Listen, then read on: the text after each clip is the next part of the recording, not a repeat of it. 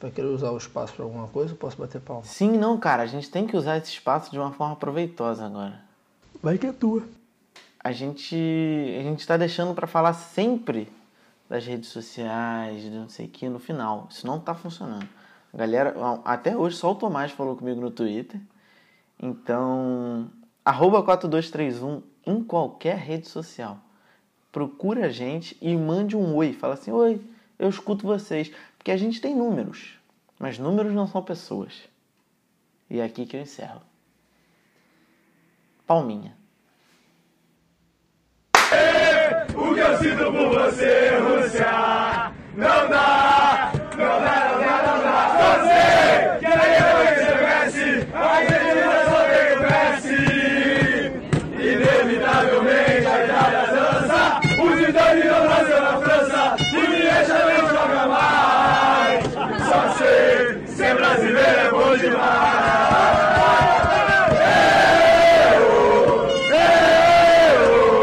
Sou brasileiro, sou brasileiro. Então, eu, eu sou brasileiro. Fala galera! Gostou?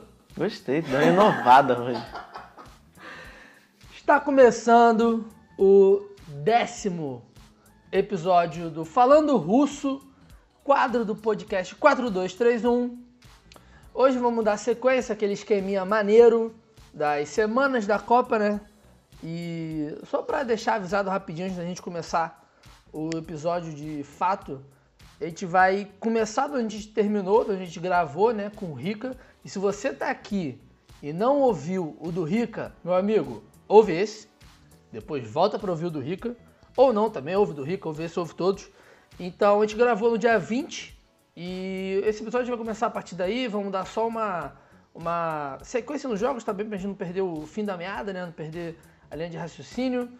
E para variar, estamos vendendo produtinhos, blusinhas, flâmulas, sacolas, chinelos na Colab 55. O endereço é colab55.com barra arroba 4231.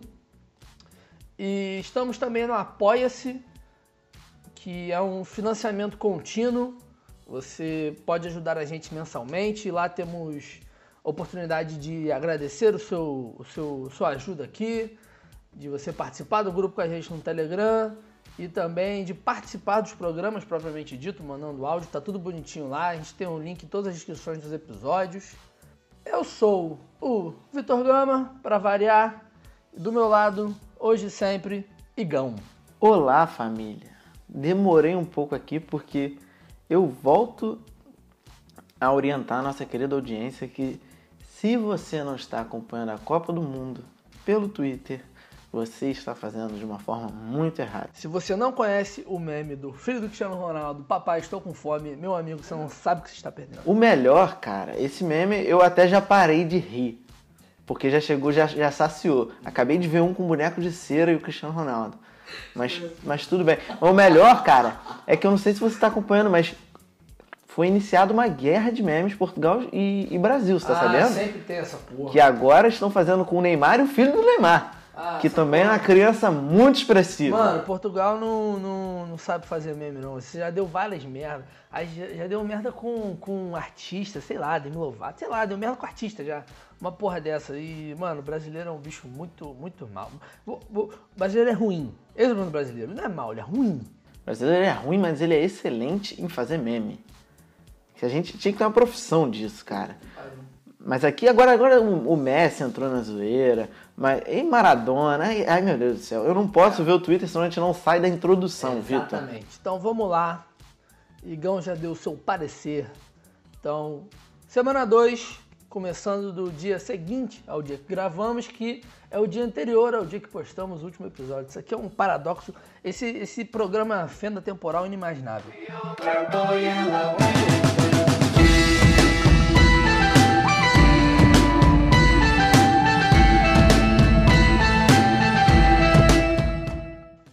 Então, vai ser bem rapidinho aqui, vamos só dar, dar uns destaques pontuais. O grupo C teve os jogos Dinamarca e Austrália, França e Peru, Dinamarca empatou com a Austrália, França empatou com o Peru. E o grupo D foi aberto com um incrível jogo que o Rica cravou que a Argentina ia tomar um pau da Croácia, 3 a 0 Croácia. E cara, o incrível desse jogo é que eu até tava conversando o, Tauan, né? Tava falando, tava aqui, vez ou outra a gente cita aqui, tava comentando comigo, tava comentando num grupo meu que a Argentina no primeiro tempo comandou o jogo, cara. Teve umas duas, três chances, só que aí pecou, não conseguiu fazer gol, o Messi estava desaparecido, aquela coisa toda. Aí a Croácia veio, teve aquela falha inacreditável do Cabadeiro, o goleiro não pode fazer aquilo na Copa do Mundo. 3 a 0 Croácia, pra mim foi ótimo, adoro ver a Argentina se fuder. Mas, como sabemos também, vida que segue, né? Página passada. Tem o, o mais impressionante o Cabageiro é conhecido por jogar bem com o pé, né? Exata- exatamente, ele foi contratado pelo Pep Guardiola exatamente para poder fazer essa função que o Cláudio Bravo não fazia no Manchester City, né, cara? Aí ele pegou o Cabalheiro primeiro e logo depois o Ederson, nosso goleirão da seleção brasileira. Mas impressionante como a Croácia botou a Argentina na roda, cara. A gente, cara. a gente- mas a gente disse aqui que esse time da Croácia, ele é muito safadinho, cara. Ele é experiente, equilibrado, equilibrado. Aquele terceiro gol ali, que os caras ficam tabelando, dava pra ter até mais um toque ali. Só que os caras foram fominha, mas nossa, eu fiquei muito feliz, cara. Eu não consigo ver jogo da Argentina e ser imparcial. E essa, e essa duplinha da Meiuca aí, Modric, Rakitic, meu irmão, Não, Modric é um absurdo. Acho que se tudo der certo, a gente vai continuar falando desses caras que eles jogam pra caralho. Então, aí fechou, né? Fechou não, né? Abriu o grupo D, esse jogo da Argentina. E o grupo E, no dia seguinte, foi iniciado com Brasil e Costa Rica, que foi um dos jogos mais nervosos que eu tive o. o- o- Eu não consegui acompanhar aquele jogo. Eu acordei cedo. Está todos nós, né? E Acordamos que isso cedo. foi uma sacanagem. Cara. Isso é, foi pro torcedor brasileiro que tá acostumado a ver jogo de futebol com churrasquinho, foi muito difícil pra mim botar o pão com alho dentro do copo de café pra dar aquela molhada no Não, pão. Cara, isso que foi o pior. Eu acordei, eu tava na casa da minha namorada, na casa da Maluzinha, e aí do lado, tipo, fica meio que reta, né? De um prédio assim. Cara, tava tendo uma furdunçada lá, 8 e meia da manhã. E tipo, eu botando leite no copo pra ver o jogo. O maluco tá dormindo ainda. Eu botando leite no copo pra ver o jogo, os caras já funkão, o FP do Trem Bala, DJ Zulu. Falei, caralho, mano. Ele- Eles devem ter, ter seguido a mesma linha dos amigos lá da faculdade que começaram o churrasco na madrugada, às 4 horas da manhã. E quando chegou 9 horas, só sobrou quem gosta mesmo de futebol. E aí o jogo em si, né, cara? Porra, o jogo nervoso pra caralho. Ah, Costa Rica com 17 milhões de maluco atrás. E aí, aos 45, o gol. O gol cagado, né? Porque o Gabriel Jesus errou a matada. Não, assim, mas cara, eu não sei se muito por conta do podcast, tudo que a gente tá vivenciando de Copa do Mundo, mas eu sempre assisti jogos de, de, de Copa do Mundo tranquilo. Tipo, eu, eu era torcedor, gritava, esperneava, mas tudo bem, eu nunca me exaltei. Cara, durante esse jogo eu assisti na casa da minha namorada também. Tava com a família, minha família, foi aniversário dela. Eu tava sentado na frente da TV. Eu lembro, eu nunca vou esquecer disso, cara. É aqueles momentos que entram pra nossa vida de Copas do Mundo. Eu estava de frente quando o Neymar pegou aquela bola de cara pro Navas. E ele deu aquela colocada pra fora. Eu levantei. Eu comecei a andar pela casa. Ficou todo mundo me olhando. E eu comecei a tremer. E tudo bem, o jogo seguiu. O jogo seguiu. Quando eu fui ver, eu estava chorando. Ah, você estou baixo. Não, perdi a linha. Estou baixo. Eu não sei porquê, mas isso aconteceu e depois do gol eu tive que sentar, cara. Eu estava tremendo. E aí, a matada errada do Gabriel Jesus, né, cara? O Coutinho deu aquela bicudinha embaixo do- das pernas do Keylor Navas, que inclusive o Navas, ele me lembra muito o Jefferson na boa fase, meu irmão. Porque o Jefferson, ele ficava parado no meio do gol. Tinha qualquer lance, o cara estava na bola. Foi na época que ele foi convocado para a seleção brasileira, inclusive. Emo que vai gostar, Emo vai concordar com isso. Moleque, se ele tá no gol assim, a bola vai. Ele, ele- ele tá na bola sempre. Sempre. Cara, sempre. mas- Sempre. Esse, esse, na minha opinião. E nesse gol do Brasil ele tava na bola, só que ele tava de perna aberta. Isso que é o pior. Aí foi gol. É, e, e ele fechou bem o ângulo, só que ele deu azar, graças a Deus, da bola passar debaixo da perna dele. Mas, na minha opinião, esse jogo com a Costa Rica foi pior do que o jogo contra a Suíça. Eu acho que o Brasil, o Brasil jogou muito melhor contra a Suíça, por mais que o técnico da Suíça tenha falado recentemente que jogou melhor que o Brasil. Esse cara é um idiota. Mas o jogo contra a Costa Rica foi muito ruim, cara. Foi ruim, cara, porque todos os jogos de times grandes contra times pequenos, salve raras exceções de Bélgica, Tunísia, Inglaterra e Panamá, que a gente vai falar daqui a pouquinho, os times, os caras se fecham lá atrás, o Rica também comentou isso, os caras estão indo pra não perder, pra não tomar gol, e aí vai com 10 atrás. Não, mas eu tô falando, eu tô falando do próprio time do Brasil. Acho que o Brasil jogou. O que o Casimiro errou de passe, Vitor. Nossa senhora. Ele errou muito passe o jogo inteiro, ele tava me irritando. É, mas também é foda, né, cara? E, e aí, e aí o, momento, o momento em que eu me assustei, mas ao mesmo tempo veio um lampejo de confiança, foi quando Roberto Firmino levanta Sorri. E aí dá aquele sorriso branquíssimo, entra em campo no lugar do Paulinho e eu falei: é o quê? É isso. Adenor, Não, mas é Leonardo Bach, tirando um volante. Não. Não, calma lá. O Tite me coloca o Firmino no lugar de um volante. Acho que eu nunca vi o Tite fazer uma substituição ousada dessa. Mas, cara, isso aí é substituição dos caras que querem ganhar, cara. Porque, não, tudo bem, mas o Tite não é esse tipo de cara. Ele, ele, ele, ele, ele, ele joga com o esquema dele e com a função que ele treina e o caramba, e ele vai até o final. Ele dificilmente muda o esquema de jogo durante Como é uma partida. como é que você Não, sabe eu acho que. eu- foi o que eu disse, foi correto. Foi correto. Eu acho que ali ele acertou, tanto que o time começou a melhorar depois que o Firmino entrou. O Brasil ganhou, Neymar chorou, Igor chorou também. E aí aquele balalá, aquela porra toda de Neymar chorando, que o cara não pode chorar, que o cara chorou pra roubar a câmera. Meu irmão, sinceramente, foda-se. Mas vou te falar aqui, ó. A gente alertou aqui no episódio de- do Brasil sobre os signos dos atletas, correto? Chorar faz parte. O Neymar, como eu disse aqui, é aquariano. Mas forte indício dele ter alguma coisa de gêmeos nesse mapa astral dele aí. Porque o cara que no mesmo jogo soca a bola, gride a bola, gride o adversário, fala pro juiz não tocar nele, Em línguas. xinga o cara lá de, de, de, de coisa, xinga a mãe do cara lá também. O cara que, que tem as atitudes que ele teve durante o jogo e no final tá chorando, esse Não é cara tem uma mudança muito brusca de, de personalidade. Esse cara, de personalidade. ele é geminiano, bipolaridade. Isso aí é, é- Cravei, Vitor. Isso aí é endorfina, cara. Isso aí é endorfina. O cara tava num- num- numa pressão tão bizarra, cara. Você viu a carta do Thiago Leifert pra ele? Óbvio que não. Ele carrega o maior peso do esporte mundial hoje em dia, que é a porra da camisa 10 da seleção brasileira de futebol masculino. Então o cara entra com essa pressão, mano, e consegue fazer um gol, o Brasil consegue ganhar, jogo truncado pra cacete. Não devia ter socado a bola? Não devia ter socado a bola. Se tomar mais um amarelo agora em qualquer fase, fudeu. E vai tomar, Vitor. Porém, Você acredita que o Neymar vai chegar até a semifinal sem tomar um amarelo? acredito que vai tomar na final. Depois do gol do Paulinho contra a Bélgica. Aquilo dali, o cara é, é- é- é o cara, tipo, saindo a zica dele, meu irmão. Aí, sem sacanagem. Ah! Não dá. Eu quero. Só que podia ter jogo do Brasil todo dia. Todo dia, mas 5 5 é foda. E não tem nada de geminiano no Neymar, então. Não sei, porque eu não sei o mapa astral de todos os jogadores. Essa função ficou com você. O jogo seguinte não foi o jogo do mesmo grupo do Brasil, foi o jogo do grupo D da Argentina. Foi Nigéria e Islândia, 2x0 Nigéria. Nigéria é time forte, time rápido, jogou pra cacete contra a Islândia. A Islândia realmente tava muito difícil né, de conseguir mais alguma coisa na Copa. Fez aquele jogo muito bem defensivamente contra a Argentina, mas também a Argentina pecou muito mais do que a Islândia teve mérito, posso dizer assim. 2x0 Nigéria, papum.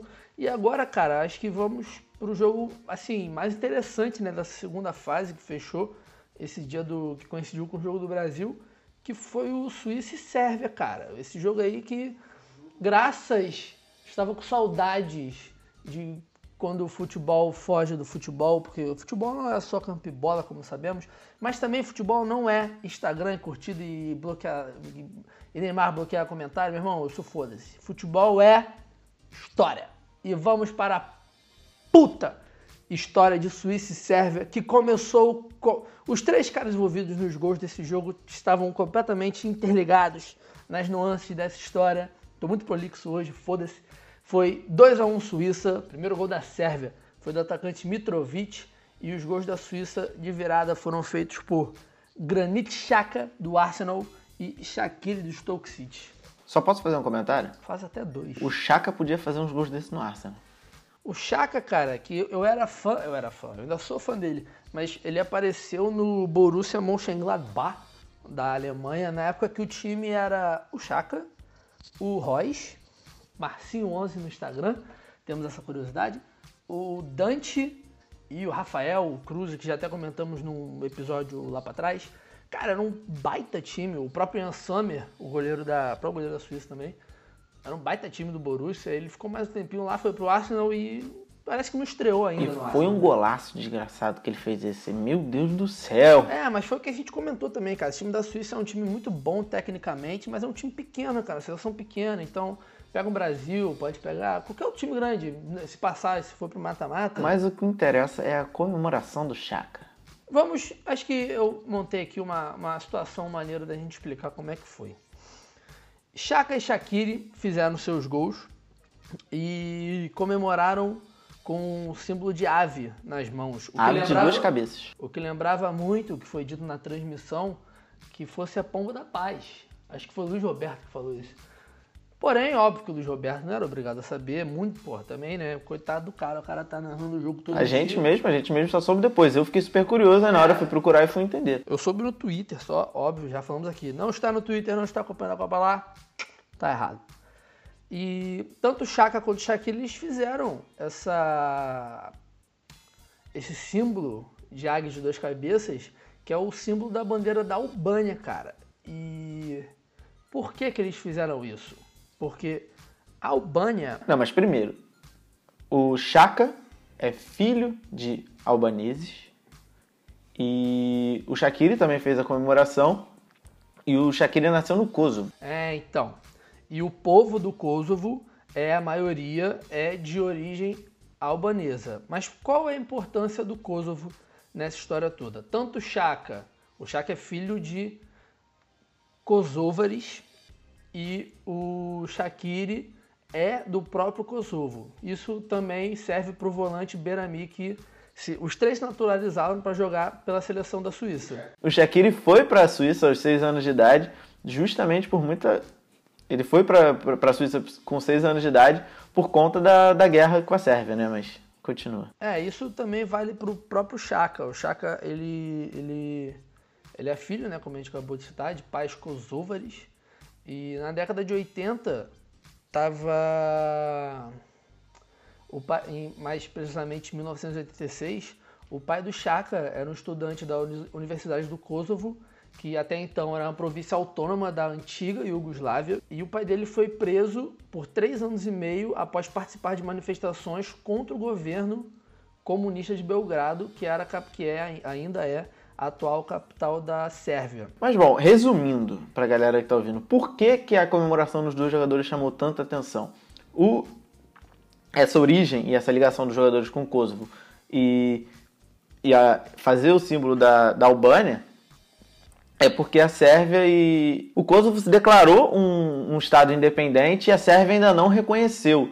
E, e- e esse gesto dos jogadores foi justamente para manifestar a insatisfação com o governo sérvio que não libera os caras, cara. Exatamente. O Kosovo fica dentro do território da Sérvia e declarou independência de forma unilateral. Só que os sérvios não reconheceram o ato, que foi, foi parecido com o que aconteceu com a Catalunha no ano passado, lá na Espanha. Era uma dúvida que eu tinha. Bom, os jogadores da Suíça foram punidos, tanto o Chaka e o Shaqiri. E aí eu te pergunto, Vitor, se a Iniesta fazendo um gesto desse, Cara, eu não sei, porque o próprio Pep Guardiola também foi punido pela Federação da, da Inglaterra, porque ele usava um broche amarelo, né, em respeito à própria Catalunha, porque ele... Em respeito não, né, como forma de manifestação a favor da Catalunha na época das, das manifestações lá.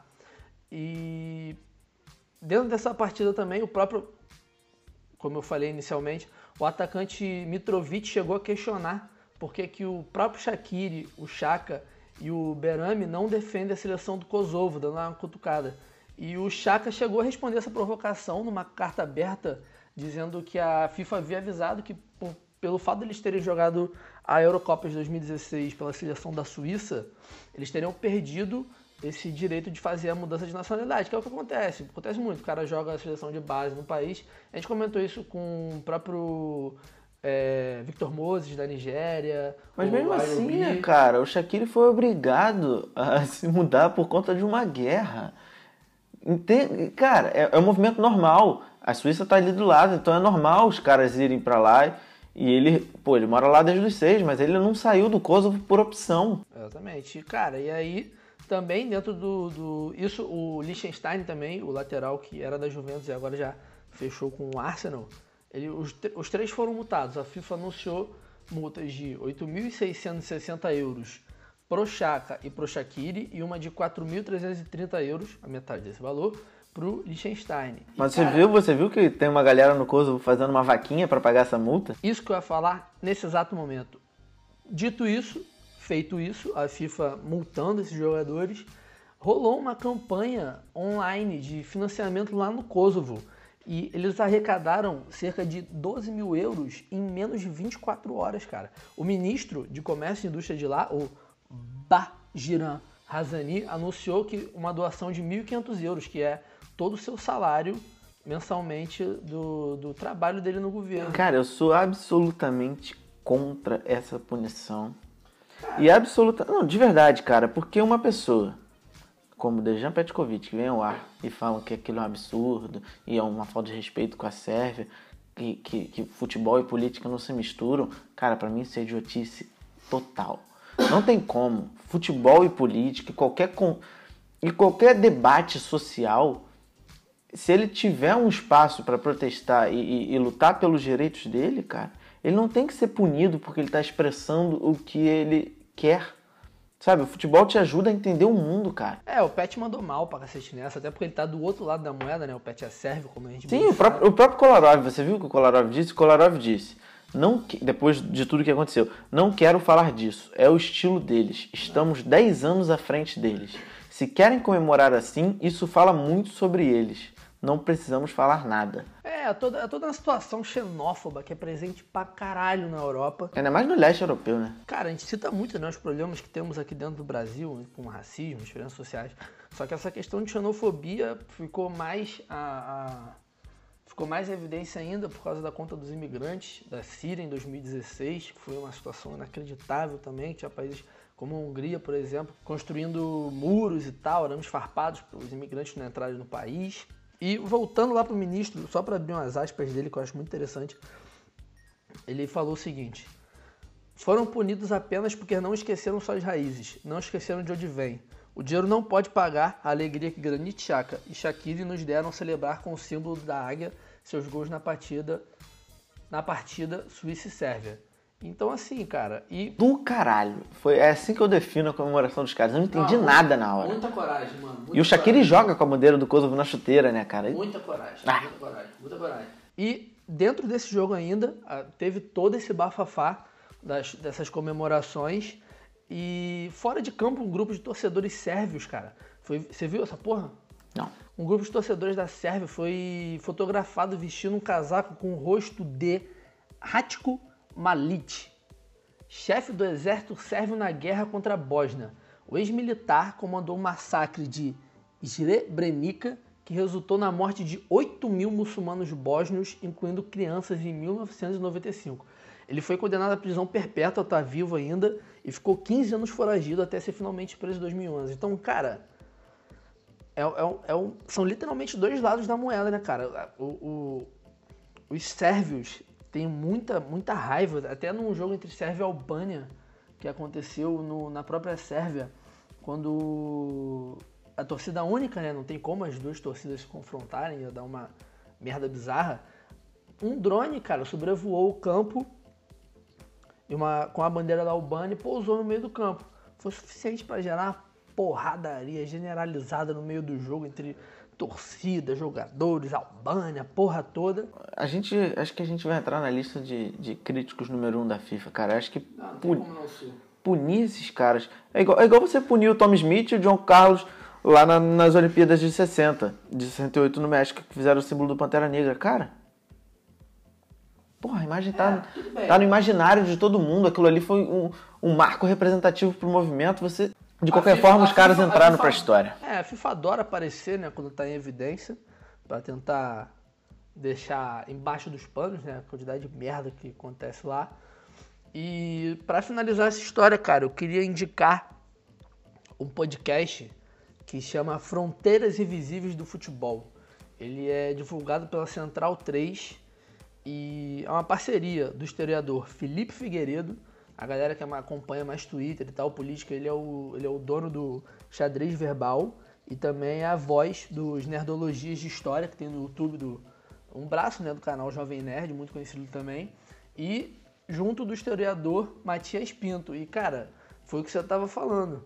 É, na própria descrição do programa deles, eles se apresentam e falam que eles debatem futebol e política e vice-versa, cara, porque tá tudo muito atrelado. Então, assim, os programas são bem extensos, são bem didáticos, só que não é um didatismo chato pra caralho, assim.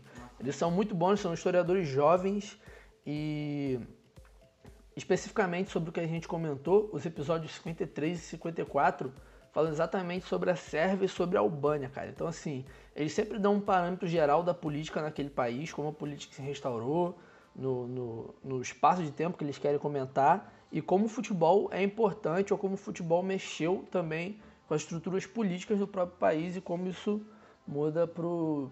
como isso se passou né, para o mundo de forma geral. Então, assim, é um puta podcast, os caras são foda pra caralho. Para de xingar, cara. Não consigo, cara. Não consigo adjuntos adverbiais de intensidade sem ser palavrão. Pô.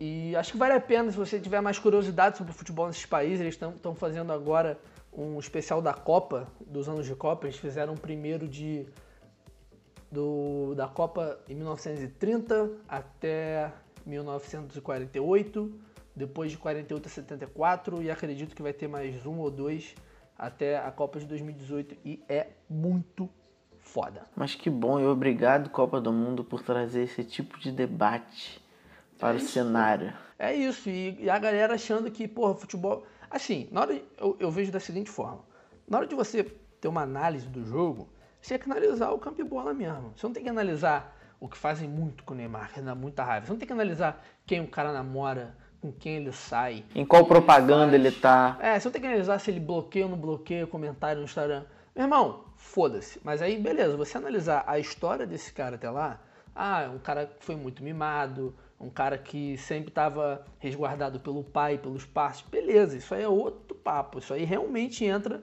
é a vida do cara, e a vida do cara reflete no que ele é em campo, não tem como desvirtuar. É o que mais acontece. Ronaldinho Gaúcho, todo mundo sabia que ia passar essa fase dele, o cara aconteceu o que aconteceu com ele. Teve um ano lá, no 2011 dele no Flamengo foi muito bom, 2013 dele no Atlético Mineiro foi inacreditável, ganhou a porra toda, a partir daí caiu. O próprio Adriano Imperador, a gente sabe, a gente sabe, a gente sabe. Quando é pra falar da vida do cara e no que resulta dentro de campo, a gente sabe como é. Mas aí pegar esses pormenores de, porra, Instagram, namorada, festa, meu amigo, Ai, fico até cansado, fico até ofegante aqui de tanta, tanto ranço que eu tenho dessa. Vamos pro próximo jogo. E aí, esse jogo foi o jogo que fechou, né, o grupo E, abrindo, abrindo o grupo F, né, no dia seguinte desses jogos que a gente comentou, Brasil, Nigéria e Suíça e Sérvia. Teve Coreia do Sul e México, 2 a 1 México, um jogo muito muito rápido, né? Muito veloz. O time do México, ele, como a gente viu comentado no último episódio, eles atacam muito, é um time muito ofensivo. O time da Coreia do Sul também, muita garra dentro de campo, acabaram por ser eliminados. Teve aquela foto do Som chorando no vestiário, uma das fotos mais tristes dessa Copa do Mundo. E o jogo seguinte foi um dos jogos mais um dos jogos mais emocionantes, né? A Alemanha 2 a 1 na Suécia, uma cagada atrás da outra da Alemanha. Esse jogo da, da Alemanha e Suécia. Bom, antes, a gente tem que repudiar aqui o ato dos torcedores suecos em atacar o Durmas, que foi o cara que fez a falta do sueco, que foi na rede social dele, chamou ele de homem bomba. E o caramba, você chegou a ver o vídeo dele com os outros jogadores da Suécia mandando racismo tomar no cu? De novo, política e futebol. O, esse jogador ele é descendente de turcos, ele realmente tem toda a feição de um turco barbudo e tal. O próprio ele não é sueco de fato. O próprio nome dele, Durmas. Aí abrindo o grupo G desse dia, Bélgica e Tunísia, 5 a 2 da Bélgica na Tunísia. Foi o que a gente já estava comentando também há muito tempo, a gente acaba repetindo muitas coisas que a gente falou, porque a gente tem a gente mesmo como própria referência, que quando os times começam a propor os jogos, os placares, os jogos, os placares costumam ser mais elásticos. A Tunísia não veio nessa Copa de brincadeira para se defender, os caras desde a primeira partida estavam indo para cima, estavam tentando fazer o gol, e foi o que rendeu esse placar elástico de 5 a 2 Mas a Bélgica, a gente falou aqui no programa da Bélgica que eles a gente não tava querendo se empolgar tanto, mas parece que é uma Bélgica muito mais segura, né, cara? O próprio gol do Mertens, o gol que o Hazard meteu contra a Tunísia agora. Batendo em ninguém, né, cara? É, eles estão vencendo sem sofrer, eles estão fazendo o, o feijão com arroz. Mas o meu destaque é pro Lukaku, cara. O cara tá jogando um absurdo de futebol. Ele, pô, jogou a Copa aqui no Brasil, ele tinha só 21 anos, ele jogava muito isoladão. Todo jogo ele saía pra entrar o Origi no lugar dele, era um inferno. Mas, cara, nesse jogo contra a Tunísia ele fez tudo. Ele tava marcando, ele só não pegou pênalti porque não botaram ele no gol. Ele chegou, bateu a marca agora de 40 gols pela seleção. Ele, ele, tá, ele tá com 5 gols em Copas do Mundo no total. Igualou o Will Montes, que é o maior goleador da Bélgica em Copa do O Mundo. maior jogador da Bélgica da história do futebol. E, e, cara, desde Maradona em 86, nenhum jogador tinha marcado mais de um gol de uma forma consecutiva em Copa do Mundo. O cara meteu dois, mais dois gols seguidos. Um seguido do outro. E aí machucou. Aí tomou uma porrada no tornozelo, machucou. É, realmente, inclusive o próprio Lukaku, que ficou muito em evidência agora, além do jogo, por causa de um texto dele no, no site The Players Tribune. É o mesmo que o Daniel Alves escreveu aquela vez? Isso, tá, isso é maneiro, cara. Esse site, cara, ele funciona da seguinte forma. Os jogadores escrevem cartas sobre as vidas deles. Teve do Marcelo, teve do Daniel Alves, teve do Dybala e recentemente teve do Lukaku, uma história de vida. E realmente são os jogadores que escrevem, tá? A história é- do, do Leite, não foi? Não é, exatamente. Não é um jornalista que vai lá. São cartas dele. O site entra em contato com eles. E realmente não sei como funcionam os trâmites do site, até porque eu não tô lá, quem dera caso estivesse. Mas Também não sabe a participação do assessor nessas cartas. é um puta texto, é história de vida mesmo, tipo, da, da uma promessa dele pro avô. E, cara, vale a pena ler.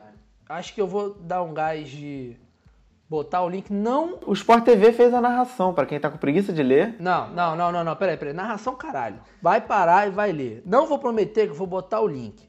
Mas caso você não queira procurar, caso você não queira procurar em função da minha baita pronúncia em inglês, Google Lukaku texto Trivela. Tá lá, traduzido, top. Baita texto. E tem de outros jogadores também. Aí você tá no site, você se vira. Não tô aqui pra fazer. Não tô aqui pra te dar o peixe. Tô aqui pra te ensinar a pescar. Tá bom? Fechado? Fechado nada. Aberto o grupo G com Bélgica e Tunísia 5 a 2 Dia seguinte, outra patada. Inglaterra 6 a 1 no Panamá. Patada do favorito da Copa do Mundo. Duas situações incríveis desse jogo. O gol do Panamá, porra, foda. Gol de quem? Balói, Onde ele tava? nosso homem. Ele, ele não tava no meu 11 ideal, né? Não, ele só foi destaque. Óbvio que ele estava no meu 11 ideal. Se você pegar e olhar, ele está no meu 11 ideal. Óbvio, o cara que passou por Atlético Paranaense e Grêmio, chega na Copa do Mundo, 37 anos, faz o gol número 1 um do Panamá e talvez o único gol que o Panamá vai fazer na história de umas Copas. Teve jornalista que ousou a desmerecer a comemoração do Panamá. Meu amigo, Jornalista formado, com diploma. meu amigo, diploma de jornalismo não vale nada. Amém. Essa lei, finalmente, eu posso ir a favor dela, porque puta que pariu.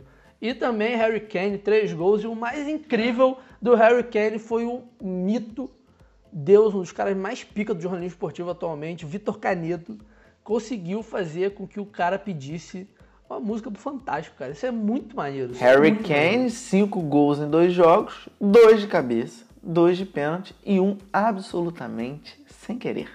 Mas, pô, em dois jogos ele já se tornou o segundo maior artilheiro inglês em Copas, Vitor. Porque o time da Inglaterra, a Inglaterra, cara, é um time pequeno. Ganhou comprado aquela Copa 66, que o futebol era com bola quadrada ainda. Não vou desmerecer, até porque o Brasil ganhou uma porrada de coisa nessa mesma época. Só que, porra. E aí, fechando, né, essa segunda rodada, 6 a 1 Inglaterra e Panamá. E abrindo, no mesmo dia, a segunda rodada do grupo H, Japão e Senegal. Um dos melhores jogos da Copa. Pô, bom demais de ver. Eu tô gostando muito de ver esse Japão jogar. A gente falou, cara, que esse grupo H é ser o grupo mais equilibrado. A gente, mas, mas a gente não deu nada no Japão.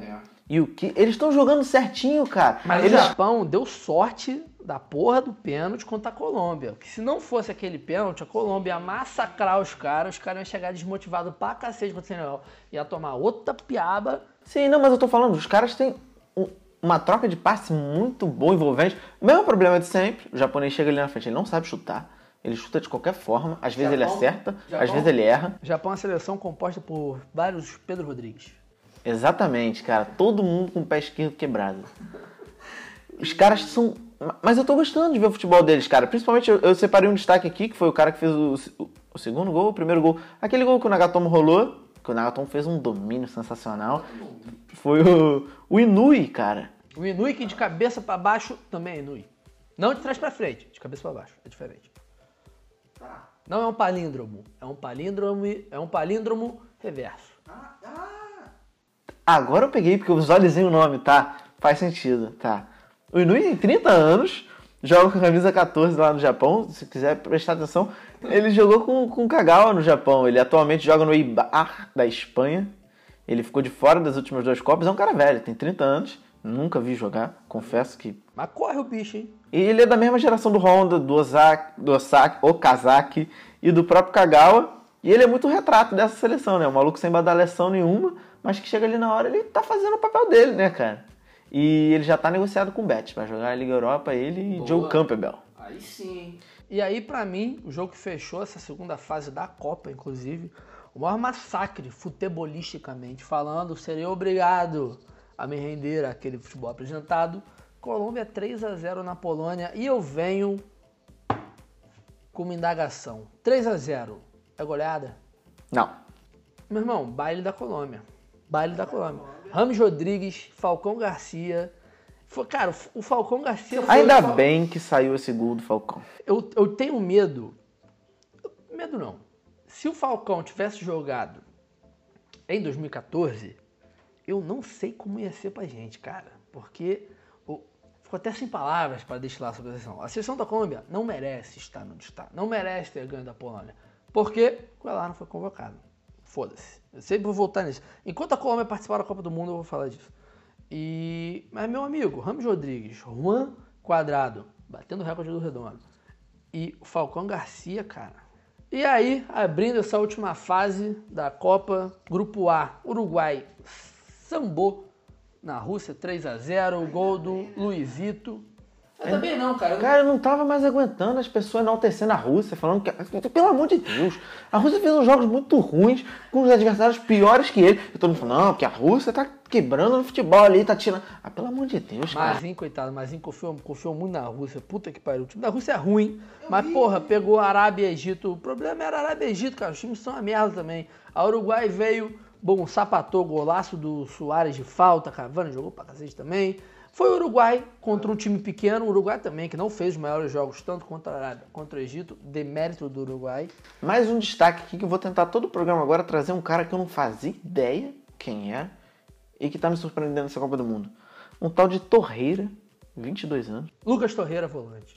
Cara, o cara ele foge do padrão de volantes uruguaios, que é aquele. Aquele cara que passou pelo Botafogo, carecrin- carequinha. Arevalo Rio. Arevalo Rios, que é aquele uruguaio que bate pra cacete, não tá nem aí pra nada. Cara, o cara joga de terno, filho. A- até porque ele saiu do Uruguai. Eu nunca vi ele jogar antes dessa Copa e provavelmente nenhum torcedor uruguaio viu ele jogar Eu não também. vi jogar ele nessa Copa. Ele nunca passou por nenhuma seleção de ba... por nenhuma seleção de base da história do Uruguai, então ele até então não era um ninguém. Ele foi convocado pela primeira vez em março desse ano.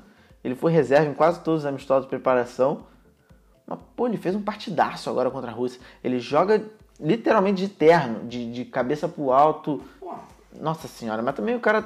A base inteira dele na Europa, lá na, na, na- na Itália. Não ter jogado pra caralho nos jogos contra a Arábia e Egito é demérito dos caras também. Jogar pra cacete contra a Rússia não é nada. Não, mas eu tô falando aqui que eu vou dar um destaque pra um jogador que eu nunca ouvi falar. Então, pra mim, Torreira, 22 anos. E aí o outro jogo, né? Arábia e Egito, que foi o jogo que o Salah fez seu golzinho. Valeu, Salah. Grande abraço, até a próxima Copa. O gol do Salah que a gente já viu várias vezes. Que ele só- Todo gol é cavado. E ele perdeu um gol escroto assim porque ele tentou cavar e errou. E o goleirão do Egito, né? Bateu o recorde, jogador mais velho, 45 anos, El Shewanawi, não é? Uma porra dessa. Vários S, vários Hs, vários A múmia egípcia. E aí a Arábia, o Egito conseguiu perder pra Arábia de virada. A Arábia também, que eu. Puta que pariu. A Arábia que não ganhava um jogo de Copa do Mundo há. sei lá. Desde sempre. A Arábia que às vezes nós nem sabem porque tá lá, mas está lá. E o grupo B também foi decidido esse dia. Dois jogos nervosos pra cacete, Irã e Portugal. Os dois jogos que foram marcados pela, pela influência. V- Influência não, né? VR is a bullshit. Do Já diria o carequinha do Marrocos, que eu não sei quem é, que meteu essa olhando para a câmera e aquilo ali, pra mim, vai ser o melhor meme da Copa do Mundo. É, foi a única chance de um jogador do Marrocos aparecer na Copa é assim, né?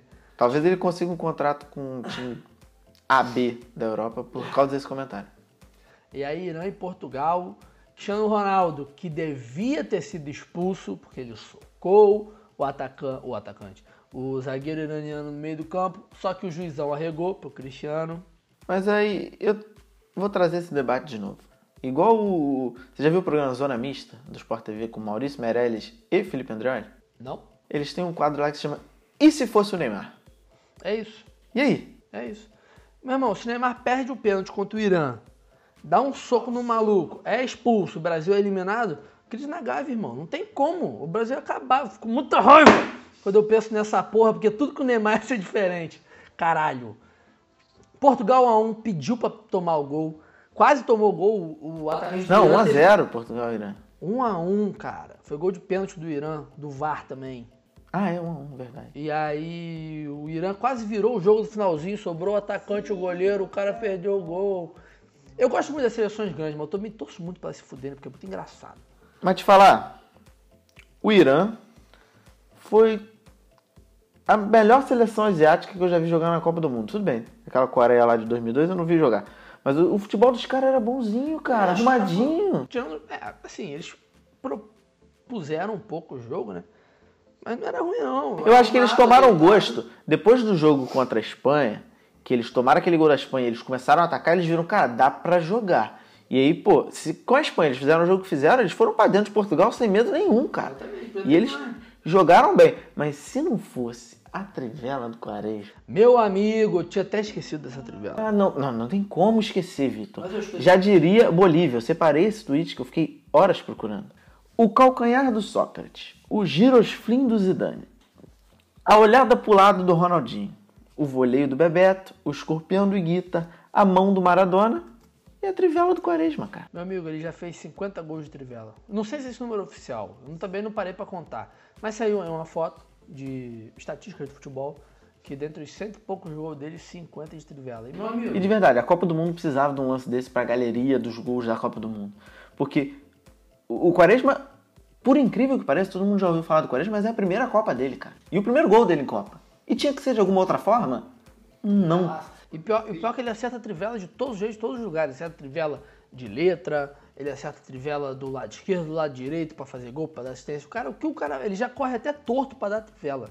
E nem percebe, porque já é tão natural que, porra, O pé dele virou 90 graus. sinistro, golaço mesmo. E o outro jogo, também nervoso, árbitro de vidro pra caralho, Espanha e Marrocos 2 a 2 A Espanha que tá pedindo pra perder nessa Copa.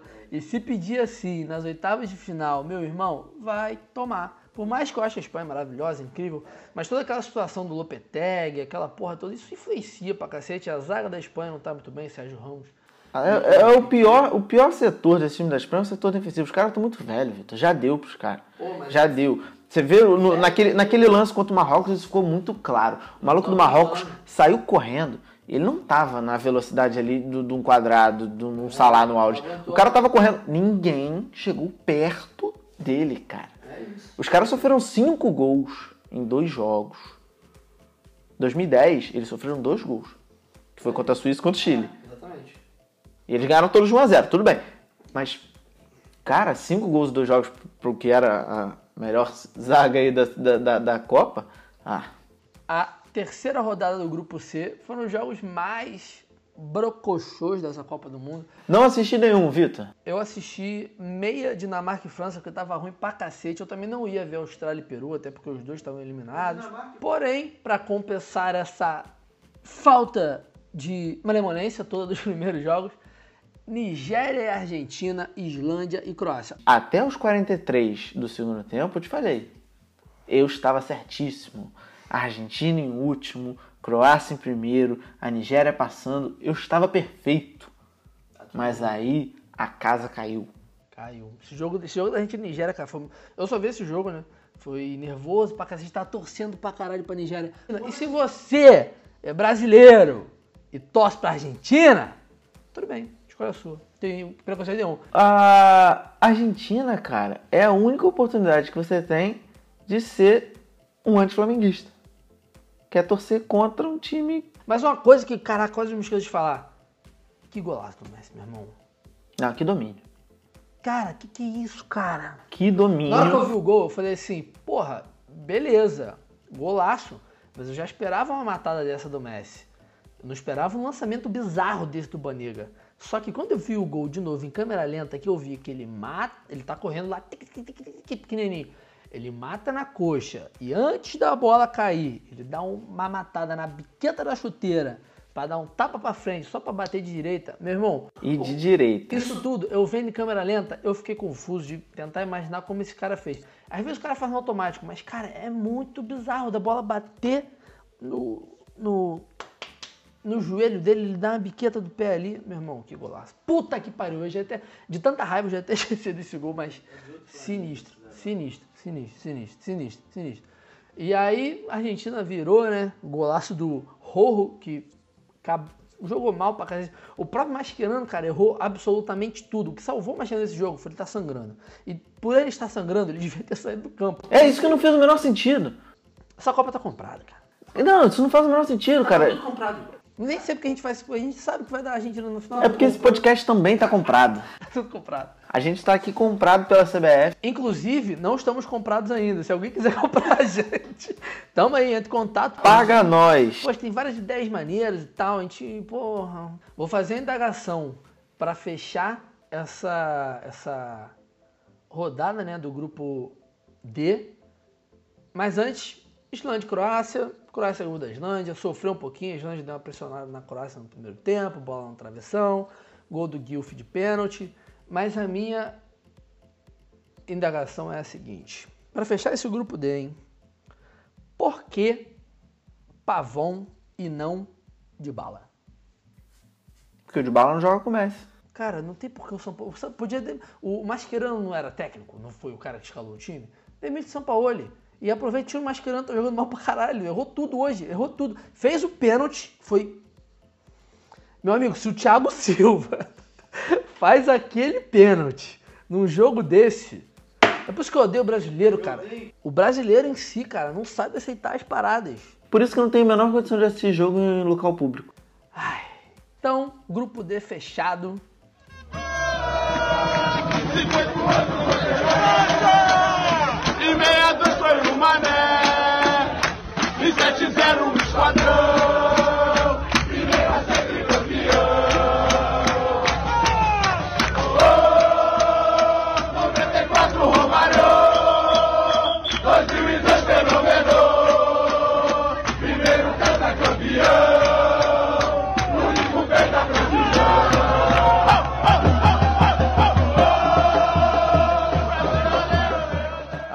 Para o grupo F, no qual teve um dos jogos que eu mais torci contra na Copa do Mundo, que foi o jogo da Coreia do Sul com a Alemanha.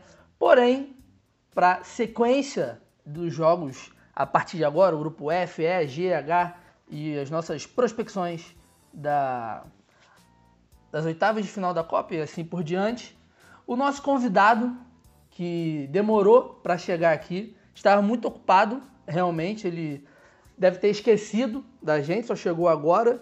Estamos com ele, Rafael Fortes, 22 anos, mundialmente conhecido como Rafifa.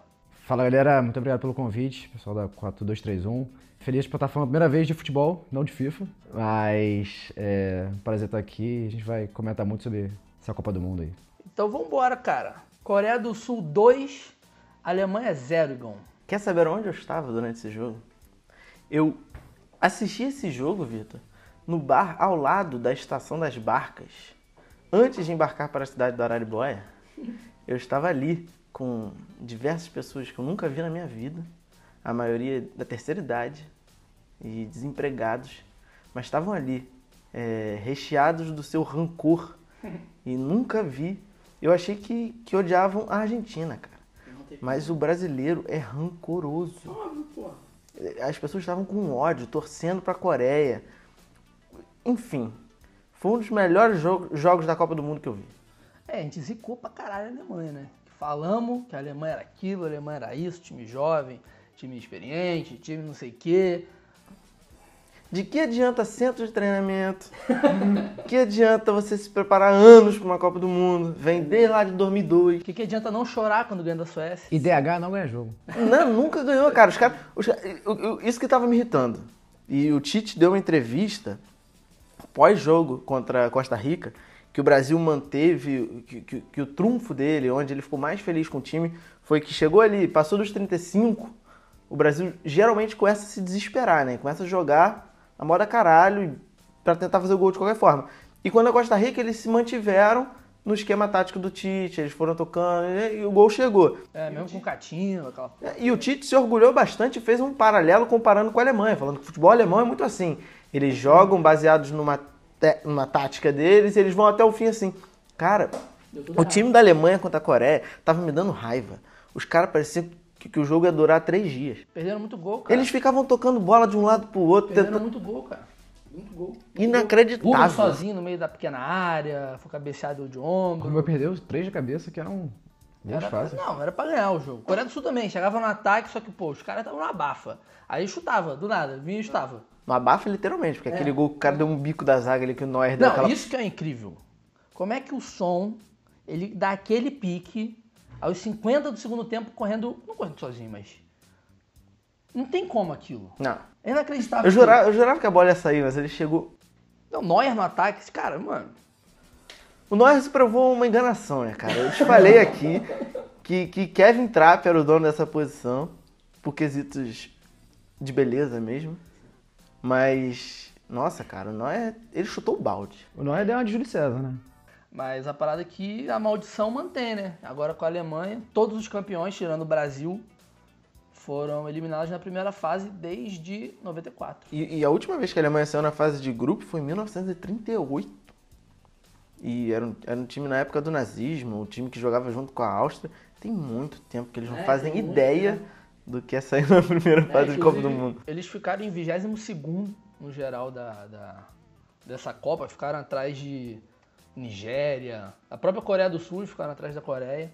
Só que também dentro desses campeões mundiais eliminados, eles foram ficaram na frente, porque a Espanha ficou em 26 em 2014.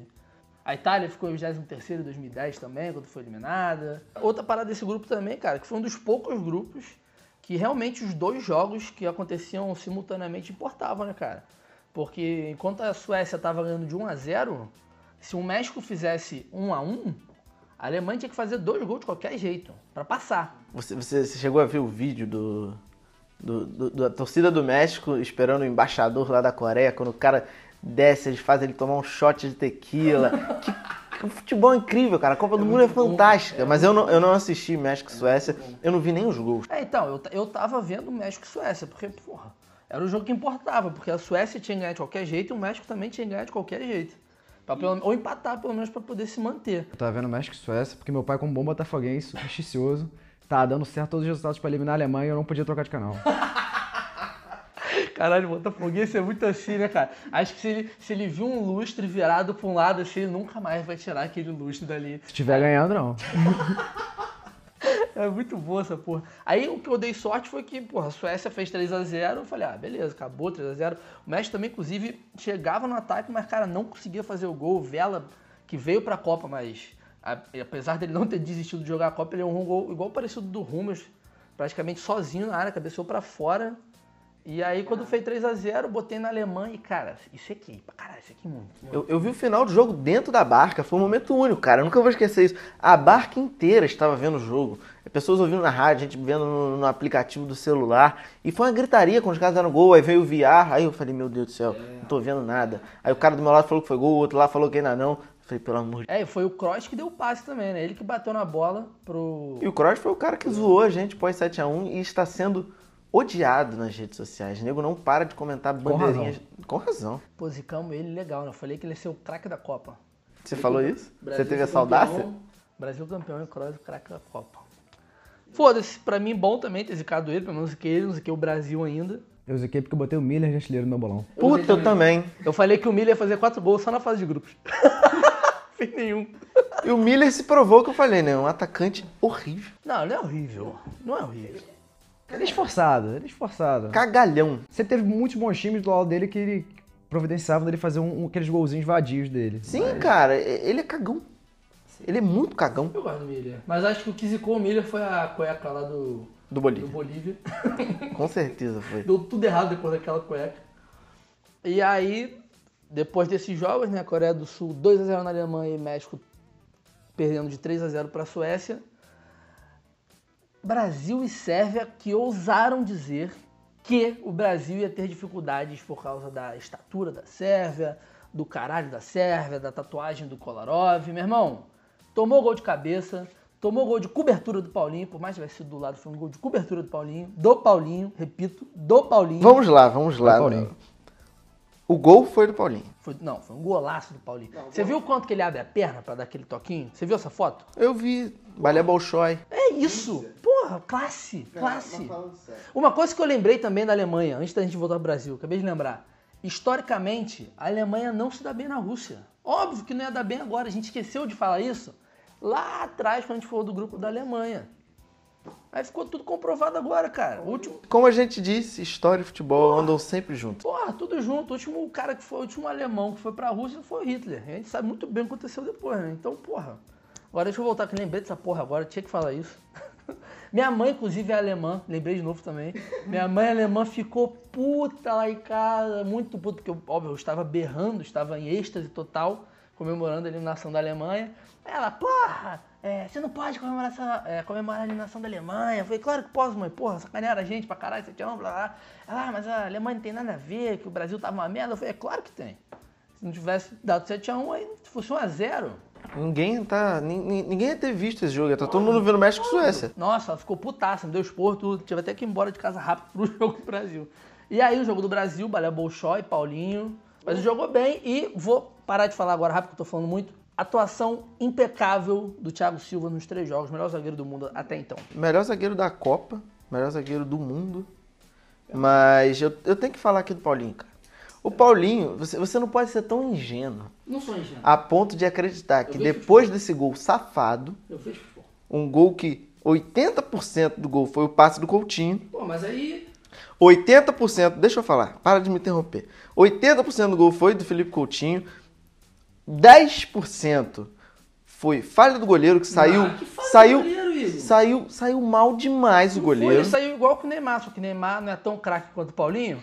Aí o Paulinho. Mas ele uma- sau mal, Vitor. Ele saiu mal. Saiu mal. E o podia fazer aquilo. Se ele ficar dando gol, o Paulinho dá. Os 10% do gol que eu dou pro Paulinho é aquela olhadinha que ele dá sacana pra bola antes de meter dentro do gol. Que aquilo ali foi de craque. Mas o cara errou muito na marcação também. Não, não- não- Não errou, não, cara. Não errou, não. É, tava um espaço ali na, dentro da lateral direita do zagueiro O cara esquerdo. deixou ele passar sozinho, Vitor. Mas fez gol. Não, mas aí, aí depois do gol dele, depois do gol dele, chegou o quê? O time do- da Sérvia começou a chegar no gol, o Paulinho morreu e foi substituído. Porque ele não aguenta jogar. Boa, tinha esquecido disso também. Renato Augusto também pra caralho. Não, Renato Augusto tinha que ser titular nesse time. Titular. No lugar do Paulinho, O, o- o Tite, o Tite fica batendo na tecla de, de, de botar o William. O William não tá bem, cara. Tem que voltar o Coutinho lá pra direita, igual tava nas eliminatórias, e bota o Renato Augusto pra jogar, cara. Felipe Luiz entrou muito bem também. Felipe Luiz, que segundo Caíto Menier, ou Serginho da Pereira Nunes, disse que veio pra solucionar o problema do Brasil. Porque a gente tinha a lateral esquerda muito forte que- e uma lateral direita fraca. E aí o Felipe Luiz veio e ficou tudo fraco e Não, equilibrou. Jogou melhor que o Marcelo, cara. Sim, sim, sim. Marcelo, pro Marcelo. saiu caganeira, né? Sentiu a pressão do jogo. Não, ele saiu de costas, cara. Se soubesse a verdade, ficariam enojados. ele, ele saiu de costas, cara, pra ninguém perceber que ele tava cagado. Não, mas foi foda mesmo. E eu, inclusive, hoje eu vi um vídeo de um minuto só dos passes certos do Felipe Luiz nesse jogo, cara. Ele, ele, marca, ele marcou bem pra caralho. E dos botes certos do Casimiro. Nossa, o Casimiro não errou uma. Dizicamos o Casemiro, ó. Metemos o pau nele do, do jogo do da Costa Rica. Aí, pelo menos, Esse jogo ele foi bem. Esse foi jogo o que eu foi falei. Ele tinha que ele ia deslanchar agora que ele foi mal. Rafifa assistiu o jogo do Brasil onde? Eu assisti na Praça Mauá. É péssima escolha. Não recomendo. Primeiro, primeiro tempo vi atrás de uma árvore, excelentes folhagens, porque Só comemorei o gol porque a galera tá comemorando, porque eu não vi o passe do, o passe do Coutinho, eu vi muito depois. Que doideira. O que você fez isso? Ah, às vezes a gente tem- toma essas escolhas erradas na vida, não sabe por quê. Só, só sabe depois que se fode. E segundo tempo eu vi de um. de uns, sei lá, uns 800 metros. Não tinha nenhum churrasco pra ir. Em casa mesmo, talvez. Cara, eu fiquei aquela parada, pô, vamos lá, vai ser legal, tá cheio. Tá cheio de gente, mas não tá ruim de ver o jogo. Eu falei, vambora. Tava os dois, né? Tava impossível de gente, mais impossível. E somado a isso, tinha o fato de o telão tá com delay. Então, o estado inteiro comemorava antes, aí chegava lá. O Neymar correu pra bater o escanteio, aí eu só escutei os gritos, eu falei, gol. Aí não deu outra. Nossa, dá uma brochada. Você até comemora o gol, mas dá uma brochada. Foi. Foi excelente, não recomendo. Eu vi no churrasquinho mesmo, lá com o Tommy. A gente comentou aqui que é difícil a gente assistir partida de futebol com muitas pessoas. muito difícil. É muito difícil porque é um clima muito propício pra você arrumar uma confusão. É muito difícil. As pessoas falam muito mal do Neymar. Muito mal de tudo. É, do Neymar principalmente, dá muita raiva quando falam do Neymar. Mas no churrasco que eu tava, a gente ficou contando quanto tempo o Neymar ia cair. Foi engraçado, foi maneiro. Ele caiu só com os 30 minutos do primeiro tempo. Naquele. Tem aquelas promoções de quantas, quantas doses, quantas vezes ele caiu? Eu não consegui ter essa, esses dados. Cara, não sei, mas não caiu muito. Ele não. caiu pouco, ele, ele mudou a postura dele nesse jogo. Ele tava Mas jogando ele mais é pra frente. recebe falta na Copa. Ele já recebeu 17 faltas. O segundo recebeu 5. Só no primeiro jogo ele recebeu 10 faltas, que foi o mesmo número de falta que Portugal sofreu. Aí, pô, o cara tem que pular. Se ele não pula, ele quebra o tornozelo dele, quebra a perna dele, quebra ele no meio, pô. Mas ele valoriza um pouco. Ah, tem que Não, valorizar tem que valorizar, pô. Tem que valorizar, pô. Ele precisa da câmera nele, pô. Ele só chorou por isso, inclusive. Falaram do choro do cara? Toma, jogou pra caralho. Thiago Silva, melhor do mundo ainda. E a Alemanha, que não chorou, filha da puta. Porra, que raiva disso, cara. E aí, fechando esse grupo também, Suíça e Costa Rica, não vi bolhufas desse jogo, 2 a 2 Teve esse jogo? Teve, só que importou só se. Foi só feito no simulador. Só importaria caso o Brasil perdesse, mas era impossível o Brasil ter perdido. Falaram que era o jogo mais difícil do Brasil, né? Falaram. É, é. Não, e a parada que eu, que eu falei no começo, né, cara? Falaram que os caras eram muito grandes, ia ser um problema, porque o Brasil toma muito gol de bola parada, isso realmente é um fato. Só que ganhou no alto a maioria das jogadas. Sim, falaram que o Fagner não ia conseguir. Pô, o Fagner jogou Fagner tá muita bola. Não, ganhou a posição. Se o Danilo voltar de contusão, o Fagner não Mas sai. é isso, cara. Pra mim, lateral, é igual. Léo Moura sempre foi assim. Léo Moura ele fazia o dele. Aí chegava ali na ponta, ele rabiscava, fazia o gol. O Fagner não precisa chegar na ponta. Acho melhor avisar o convidado que sempre tem referência do Flamengo nessa merda. Triste. Cara, é impressionante. O programa. É porque você não tava aqui. A gente vai chegar na Colômbia ainda. O programa da Colômbia era só a ausência do Coelhar. É, vai- aqui vai eu falar de novo. Acho que o Coelhar tinha, tinha espaço, mas. tem Porra, paciência. pra caralho! Pra caralho! Porra, porra! Só o Rico não concordou com isso. Mas pô, óbvio que tinha espaço. Muito melhor que aquele Sanches. Puta que. É Olha aí, tá batendo de Desculpa, novo na eu mesa. empolgo. Eu me empolgo. É, Suíça e Costa Rica, 2x2. Ninguém viu? Se viu também meus pêsames, porque não tinha porquê. Aí no dia seguinte, dia 28, mais conhecido como hoje, mas pra você que tá ouvindo é ontem, Ou pra você que tá ouvindo isso aqui, é três anos, é há três anos atrás? É isso. Depende do, da fenda temporal que você se encontra. Cara, Japão e Polônia, Senegal e Colômbia, sei lá. Senegal, eu vi Senegal e Colômbia, até porque eu estava editando na hora. E foi um jogo meio, meio morno, meio normalzinho assim. O Senegal perdeu uma chance, teve lá a oportunidade de um pênalti, quarto de vidro. Voltou atrás. Voltou. É, Marcou. corrigiu, né, no caso, que o, ju- o o juiz juiz tinha marcou e errado. corrigiu. É, o juiz não tinha marcado errado. Isso é muito engraçado, né? O cara marca com convicção. Não, ele marcou com muita certeza. Muita certeza. Eu boto o vídeo aqui aí, tchu, tchu, tchu, tchu, tchu, e cancela. Isso aí eu acho isso gra... é, mas é bom também, né? Uma nova emoção pro esporte. Eu, eu, eu fico Não, imaginando. É bom, é bom. É, é, é- é bom, mas eu imagino a experiência do torcedor. Eu não ia entender nada. É, aí o golzinho da Colômbia, o que valeu do gol da Colômbia foi duas coisas. O zagueirão, no, não sei se era o zagueiro, meio campo, sei lá quem tava, ali na, no primeiro pau de Senegal, encostado na trave, Dando, dando dando, dando aquela repousada, com a mãozinha nas costas. Ele não foi capaz de se mover, ele só viu a bola, aí quando tava dentro do gol, e a comemoração que eles fizeram um, Armeration. É, um Armeration com ondinha e o Mina metendo ombrinho, ombrinho, palminha, palminha. Uma coisa assim meio esquisita. E também que foi muito falado, não vi de fato, foi que o Japão deu uma sentada, né? No placar, ficou tocando Sentou, bola. ficou tocando bola ridiculamente. Ah, A... mas tu acha errado isso? Não, é, é errado como time japonês, não. Não, errado é no futebol, assim. Em que sentido? No sentido espetáculo ou no sentido es- Do esportivamente? jogo mesmo, do jogo jogado. Não, do jogo jogado não. Eu no FIFA fico tocando a bola atrás, segurando o jogo esperar acabar o tempo. As pessoas fazem isso. Cara, o Pedro ia odiar jogar com ele, porque eu faço isso também. O Pedro desliga o videogame. Ele não consegue. Pode estar 0x0, eu fico tocando, o Pedro vai e desliga o videogame.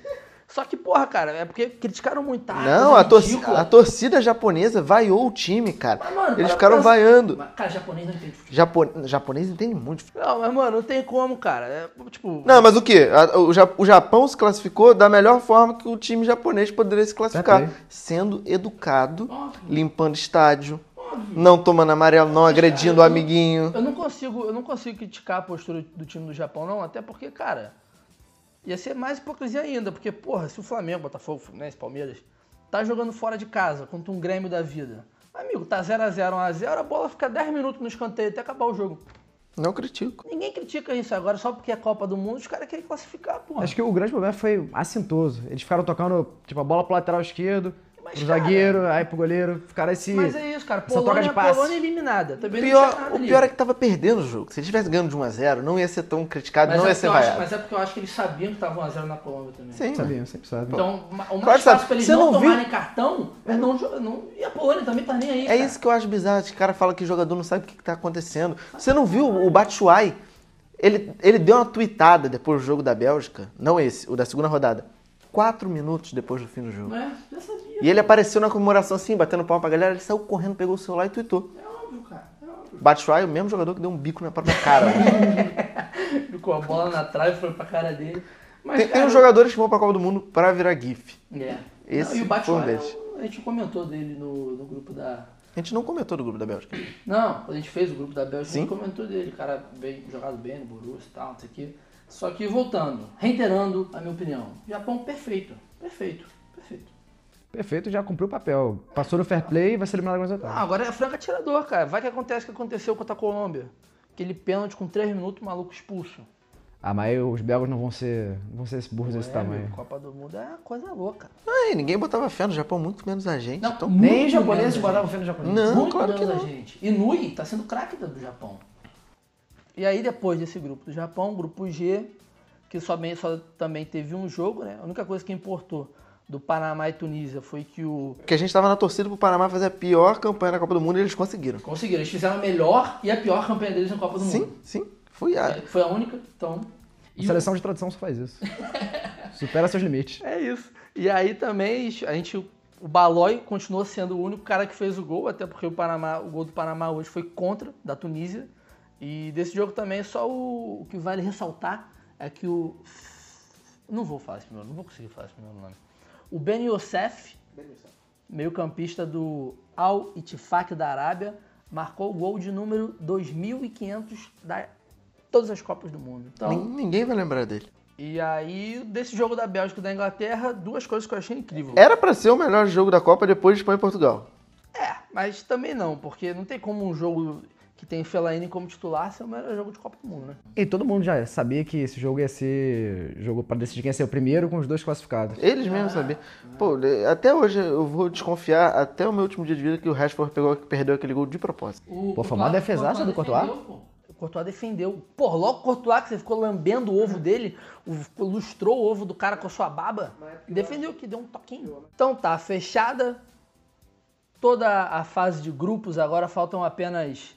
Entramos naquela fase, cara, que a gente para de contar É, sobre Copa do Mundo e a gente começa a contar quanto tempo falta pra acabar. exatamente, faltam quatro fases apenas. São quantos jogos? Eu sempre esqueço. 32. Não, Não. 48. Faltam 16. Puta que pariu. Viu? Eu falei que pensar é ruim em números. 16 jogos. Agora a gente conta pra acabar. E o problema dessa Copa, a gente até comentou, é que a próxima Copa é em dezembro de 2022. Então agora vamos falar das oitavas, mas antes vamos primeiro dar aquele, aquela lambida, aquela pincelada geral sobre os times que decepcionaram pra caralho, né, cara? Que a gente tava, a gente tá pelo menos há nove episódios tendo, tendo esperanças em times que, que pudessem fazer algo interessante na Copa do Mundo. Eu acho que pra mim a maior decepção da Copa do Mundo foi o Egito. De, eu acho, cara, foi criada uma expectativa gigante em torno do Salah, muito culpa da Rede Globo de televisão. da de Marcelo Diné que não tá no ar. A Rede Globo que, cara, foi criado um circo em volta do Salah e o caramba, e o Egito foi um fiasco, cara. Eu já, eu já esperava que ia ser uma vergonha, mas eu tinha esperança do Egito passar de fase. Pelo menos, fazer a maior campanha do Egito, tá ligado? Passou muito pela, pela situação difícil do Salah de, de machucado e também pela extracampo do Egito ali, que eles queriam mais. é, como é que se diz? Entretenimento com. Botando gente na concentração. Eles tornaram aquilo ali um evento de divulgação interna, tá ligado? Com o Salah de garoto propaganda. É. E eu acho que aí. Pô, cara, eu fiquei muito decepcionado de não ver nenhum africano nas oitavas, cara. Todos caíram. Sabe, eu acho que o técnico vai se arrepender pra sempre de não ter botado o Salah naquele primeiro jogo. Ah, mas, pô, Porque eu acho que aquilo ali foi um idiotice. Não, não tanto pelo Egito, acho que mais por Senegal mesmo. E tá, a própria Nigéria, cara, o que Senegal e Nigéria perderam de gols contra a Argentina e contra a Colômbia, pô, não tá no gibi, irmão. Então, assim, eu não fico com pena. Os caras jogaram mal, pô, se fuderam, fazer o quê? Eu acho escroto pra caralho o Japão passar por critério de cartão amarelo. Aí é zoado, aí não, Não, dá. mas é o melhor difícil do japonês é ser educado. Não, aí não dá, aí não dá. Mas o Japão é minha decepção nessa Copa. Porque você espera que eles perdessem os três jogos. Aí tu fica decepcionado. Você fica decepcionado porque eles passaram e jogaram bem Jogaram ainda. bem. Então, ganhando a Colômbia, que foi, era o melhor time do grupo. É, mas a Colômbia foi jogar parte, né? Porra, três minutos, os jogadores... E, cara, e mais uma vez a gente vai ter que vir aqui criticar esse ranking maldito da FIFA. Porque, pô, a Polônia não, não era pra ser cabeça de chave desse grupo. Cara, então, mas acho que decepção por decepção mesmo, talvez Senegal. Lewandowski não ter marcado nada. É, o time da Polônia jogou mal, né? Tinham bons jogadores que a gente havia comentado aqui. E óbvio que é a Alemanha, né, cara? Mas assim. Mas já, já que estamos falando de decepções, a FIFA está aqui, vamos aproveitar esse gancho. Vai falar decepção da vida do moleque, é. Então, a FIFA tá aqui, então, ele é Vou uma decepção também, nossa. Vamos deixar pra lá. Por exemplo, tem jogadores que a gente descobre no FIFA, muita coisa que a gente fala aqui é porque a gente só jogou no FIFA, igual o Roberto Firmino foi parar no Hoffenheim graças ao FM. Isso aqui é um fato. A gente não sabe de futebol assim. O Eden Hazard também, só foi pro Chelsea porque era bom na FM no Lille. A gente entende de FIFA, a gente não tem nada de futebol. Mas qual jogador que você gosta no FIFA que na Copa do Mundo fez porra nenhuma? Olha, acho que o Lewandowski que você pontuou bem, é excelente centroavante no FIFA, só que no, na Copa do Mundo não, não veio a campo. Cuiatê me decepcionou muito. Cuiatê, Meu melhor volante de FIFA. excelente volante. O Gueye também, do- de, de Senegal, muito bom, mas com toda a seleção senegalesa, a gente pode botar o Mané ainda. E ao contrário, um cara que no FIFA nem é tão bom assim, só que jogou bem, tirando o Paulinho. Cara, um cara, um um cara que é bom no FIFA, e bom em, em termos, né? Mas que jogou muito bem essa Copa, apesar de não ter passado para pro mata-mata, foi o Musa. A Mad Musa ele jogou para cacete. O melhor jogador de- da Nigéria. Bagunçou o Mascherano. Não, acabou com o Mascherano, mas também não fez gol. É, Musa e Galo tiveram um zilhão de chances, não conseguiu fazer gol. O Vitor Moço teve uma só que foi o pênalti, fez gol. Mas a minha maior decepção do FIFA foi o Timo Werner. Timo Werner. Ele foi mal mesmo, né? Porra, cara. Ele joga muito no FIFA e chega lá e não faz nada. Que vergonha com a 9 da Alemanha nas costas. O Forsberg é um cara que tá devendo. Que é o craque da, da Suécia, um time muito bom da Suécia. E que tá jogando bem é o Grankvist mesmo. Porque, Capitão, né? sim. Pô, bateu o pênalti bem demais. Não vi um zagueiro bater pênalti tão bem desde o Chicão. Então, mas era até uma coisa que a gente tava conversando antes da gente começar a gravar. Como é que começou a virar profissional? Cara, em 2012 eu jogava com meu irmão na época, meu irmão é mais velho que eu, então eu tinha nada pra fazer e ele trabalhava. Então eu acabei ficando bom, logicamente. E em 2012 eu fui jogar um campeonato de bobeira pra me testar na. Aqueles que, é- que você paga 50 reais. Não, na verdade esse foi. Era até um pouquinho melhor, era feito pela LG. Na época eu fui no Barra Shopping e iam dois colocados, melhores colocados aqui do Rio, jogar um campeonato lá em São Paulo, valendo mil pratas o terceiro lugar. O primeiro, primeiro lugar dava 5 mil, mais uma TV que na época custava. Mas você bancava tudo ou já era, por exemplo, ah, você chegou nessa fase do campeonato, eles davam uma passagem e... É, não, eu fui, eu fui pra São Paulo, tinha acho que 16, 17 anos, com tudo pago pra eles, fiquei no hotel legal, podendo jogar por mil pratas. E eu fiquei em quarto colocado, acabei não ganhando. Mas nesse campeonato tinha os melhores do Brasil. Eu falei, pô, tem alguma coisa aqui pra fazer, tem algum talento, porque eu tô jogando no mesmo nível dos moleques. É, quando o FIFA, hoje, os campeonatos profissionais de FIFA, eles são muito pragmáticos, né? Os caras jogam da mesma forma, com os mesmos jogadores, porque tentam sugar os, a enguine do jogo, propriamente dita. nessa de 2012 não. Tu foi jogando qual você jogava normalmente em casa, até porque. Mas também os caras que competiam contra você eram assim ou já estavam mais ligados em como os jogadores funcionavam? Cara, é porque tem muito tempo que aconteceu isso, mas eu acho que sem perceber, eu acabava jogando no modo que eu sugava mais enguine do jogo, mesmo não jogando contra os melhores jogadores. Porque quando eu fui para esse campeonato, eu fazia algumas coisas, claro, diferentes, mas os melhores caras faziam muitas das coisas que eu também fazia. Então foi seguindo um pouco essa linha. Hoje em dia, realmente, o jogo é. A gente suga em Guine do jogo, você muito bem pontuou. É... é, O jogo é macetado, então todo mundo sabe qual é- como fazer gol, Com a FIFA fazer. 19 acabou o chute rasteiro. Acabou, Mas mas. vai mudar, vai mudar. Vai voltar? Não, vai mudar o botão. Ah, Como tá. assim, chute rasteiro mudou? Eu Não entendi. O chute... Você dá aqueles dois toquinhos na bola e ela vai rasteiro Ah, no cantinho. isso, não. não? Nunca fez isso? Então só fa- faça isso. Você vai fazer gol. Então, mas é porque, cara, eu jogo um futebol, moleque. Eu jogo um futebol. Meu futebol é uma mistura de tic-tac com Zé Roberto Cachaça em 2009 no Flamengo.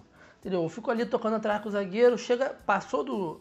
Né, não é nem o Guardiola, que é na terceira parte, passou do meio campo, é drible, chute de onde abrir. Não fico, sabe? Eu não fico dando no pivô pra fazer o. É por isso que Pra você irrita. pro lado e bater rasteiro. É por isso que você irrita seus adversários, cara. Por isso que as pessoas desligam o videogame, dão um soco na tua cara. Porque eu ganho assim. E eu ganho, eu faço muito gol de rebote. Eu sou bom. Em todos os FIFAs eu sempre fui muito bom de rebote. Muito bom em tabelar com o goleiro. A melhor qualidade dele é a sorte. É, é. É impressionante. Eu sou muito sortudo, muito sortudo. É igual o... Já viu Deadpool 2? Não. Que é Domino.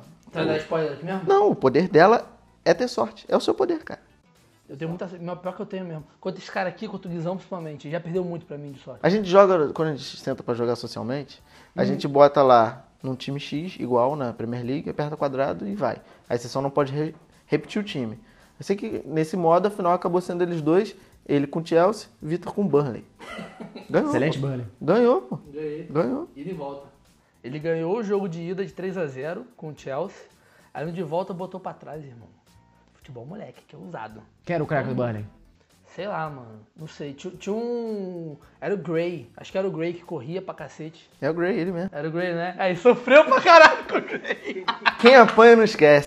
Sofreu muito com o Gray. Mas, pô, começa o jogo, primeiro minuto, o moleque bota ultra defensivo, ganhando de 3 a 0 Foi. Pô, chutei outro ofensivo e tomou baile. Tomou baile. Esse dia foi incrível. Voltamos foi um à Copa do Mundo? Foi um dos poucos campeonatos que a gente conseguiu terminar, inclusive. Que a gente nunca termina. Ficou o dia inteiro jogando. Tem um que eu tô na final e até hoje. É, tem mais de um ano pra que tava É. terminar esse campeonato. Mas vai. final. Copa do Mundo de novo, né? Voltamos à Copa do Mundo e oitavas de final, cara. Vamos, vamos fazer assim. A gente fala primeiro de um lado da chave, depois do outro lado da chave. Pode ser? Pode ser. Então vamos falar do lado mais tranquilo da chave, que é o lado de. O lado fácil. É, não é fácil, porque. Fácil. Igual Libertadores, não tem jogo fácil. Tem sim. Não existe mais bobo no futebol mundial. Não existe mais bom futebol mundial, porra. Já Tirando o Panamá. Primeiro jogo desse, desse lado das oitavas, Espanha e Rússia. Cara, eu dou pra Rússia. Foda-se. Mas por quê? Só pelo caos e destruição. Você quer, você quer ver os russos aloprados, Yes. bebendo quero na ver- eu quero rua. ver- eu quero ver o Putin entrando na final em cima de um urso sem camisa. Isso ia ser incrível. Isso é incrível pra caralho. Mas acho que eu dou pra Rússia, porque o que acontece desse lado da chave? Tirando Espanha e Inglaterra, nenhum desses tem título. E nenhum vai continuar tendo, porque vai pegar o Brasil e vai perder. Mas seria interessante caso houvesse essa possibilidade. Não, eu, eu acho que esse jogo vai ser ruim. Bem ruim. Mas A eu- Rússia, a Rússia vai jogar time. A Rússia não vai pra cima da Espanha, não. não vai. Mas é aí que a gente vai ver se eles estão dopados de fato ou não. Então, não. É nesse momento. Porque se eles estiverem fazendo uso de substâncias ilegais, é aí que eles vão caprichar. Pra você, Rafifa. Espanha ou Rússia? Olha, eu acho que vai dar Espanha, mas vai ser um jogo bem, bem truncado, porque a Rússia viu as limitações dela contra um ok Uruguai. Ok. É. Botafogo. Fez o, fez o esperado. É, e o o Uruguai meteu três sem muito esforço. Então, acho que da, da Espanha, mas a gente vão jogar tudo pra trás, luta defensivo. É, Mas também, mas também aquele do Uruguai ali, mesma história de Bélgica e Inglaterra, né? Classificado e tal, não tinha muita. Pra onde a Rússia caísse, ia cair com uma chave difícil, porque ia pegar ou Portugal ou Espanha. Deu sorte até de pegar um, um chaveamento mais tranquilo, que pra eles vai ser cada vez mais difícil, né? Então, unanimidade. Espanha passa. 2x1. Que unanimidade, cara. Dei pra Rússia 2x1. Então, mas a sua opinião não conta. Duas pessoas aqui. O jogo seguinte, que é no mesmo dia também, esse jogo no dia 1 11 horas, no domingo. Agora podemos falar os dias, porque vocês já vão estar ouvindo antes do jogo acontecer. Domingo, 11 horas da manhã. O segundo jogo desse dia, às 3 horas da tarde, que não, não é o jogo mais equilibrado, mas é um dos jogos bem equilibrados dessas oitavas de final. Pior jogo das oitavas. Croácia e Dinamarca, né? Eu dou baile pra Croácia. Não adianta chamar esse time de Dinamarca, os caras são muito ruins. Esses caras já diria Bolívia, eles foram amaldiçoados pelos deuses do futebol. Por causa daquele empate sacana com a França. Mas a Croácia vai passar muito fácil. Dá baile, né? Rafinha. Olha, eu acho que a Dinamarca vai. Mesma coisa da Rússia, sabe das limitações dela? Vai. É, bo- é não, vai ser bola no Eriksen pra ele chutar de qualquer posição do campo. Ih, vai fazer igual o Rafa faz no campeonato. Vai dar no Poulsen, vai botar o pivôzinho, vai vir o Eriksen, vai dar uma penteada pro lado, gol rasteiro no outro canto do goleiro. Mas da Croácia, 3x1 Croácia. Tremou no Modric. É, baile, né? É, Modric. E também, pra fechar, já dois dias depois, né, no dia 3, terça-feira, 11 horas da manhã, Suécia e Suíça. Acho que vai ser um dos piores jogos dessa, dessas oitavas de final. Porque os dois times parecem, cara. Os dois times são bons. Os dois times começam com S. Du- Duelo do falso cognato. Eu acho que esse jogo vai pra pênalti. Eu não sei, cara, eu não vi nada da Suécia direito nessa Copa. É, É, então, eu boto pra México- Suíça porque tava no nosso grupo, eu vi jogar, foi difícil jogar contra eles. É, quanto o México, cara, foi o que eu falei. O México deu muito mole, mas os caras, quando tiveram oportunidade de fazer gol, fizeram também. Essa é a parada. Um time eficaz. Então, acho que vai pra pênalti e a Suécia passa no pênalti do goleiro. Ainda bem, né, que essa fase agora tem pênalti. Principalmente, ou não, quando, né? principalmente quando não tem o Brasil. É maravilhoso, cara. Adoro pênalti. A FIFA, tu? Olha, eu vou de Suíça porque é um absurdo esse time da Suécia passar de fase sem o Ibrahimovic. E o último jogo, também na terça-feira, às 3 horas da tarde, Colômbia e Inglaterra. Eu- nesse jogo em específico, eu dou 6 a 0 para a Inglaterra, com falha dos seis gols do volante da Colômbia, que se fosse com o Elar não seria gol nenhum. Eu vou dar pra Inglaterra essa vitória porque eu botei a Inglaterra na final do meu bolão. Eu vou de Inglaterra também, mas acho que vai ser um jogo difícil também. É capaz da Colômbia passar, filha da puta. Se o Ramos jogar. É, rapaz, Ramos machucou, né? Sim, Ramos desistiu. Igual o Neymar, em Igual o 2014. Marcelo. Igual o Marcelo. Ramos Não, Marcelo. Marcelo se cagou. Literalmente. Não, mentira, deixa eu pensar. Coitado do Marcelo. E agora o outro lado da chave, o lado que mais nos apetece, mais nos importa. Uruguai e Portugal. Não. Sábado, 3 horas da tarde, Irmão. amanhã. Esse sábado vai valer tudo. Sábado vai valer tudo mesmo. Cara, esse sábado o- o- os jogos começam às 11. Eu vou estar bebendo desde 2 horas da manhã do dia anterior. Que isso, cara? Que isso, cara? Que rodada é essa? São os quatro melhores jogos que a Copa do Mundo vai ver. Que isso? Em São os sequência. melhores. Não, é, os dois melhores jogos. Ah, Os, os quatro melhores times jogando agora, isso vai ser incrível. Mas. Tá... Que? Não, jogos de futebol, confrontos. Melhores confrontos que a Copa vai ter agora em fase de mata-mata vai ser isso aí. É, então, sábado, 3 horas da tarde, Uruguai e Portugal. Eu dou pro Uruguai.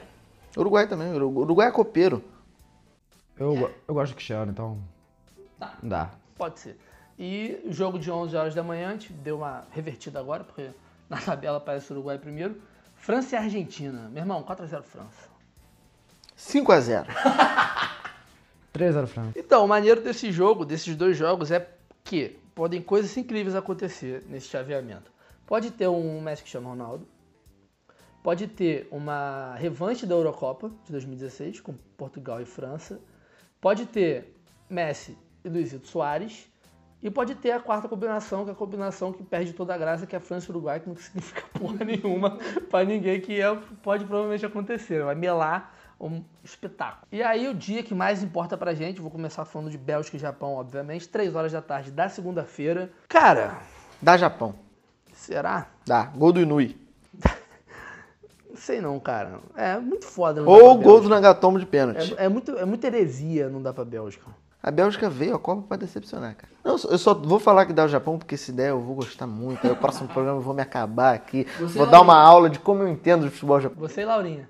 E eu e Laura, que é a nossa ouvinte nipônica. Laurinha falou que se Japão passar, é Open de Japa na casa dela. Falou mesmo? O- É. Tem print? fala- Não, eu tô falando agora que ela falou. Co- Convidado de- dessa edição também ganha? Que aí Ganha. é. Ganha, ganha, ganha. Aí, viu? Todo mundo que estiver aqui, menos o Guizão, ganha. Porra, eu, Laurinha. Vambora. E aí, meu irmão, eu preferiria pegar é a Alemanha nos oitavos de final. do Alemanha, México. Suécia, eu não gosto de jogar contra o México.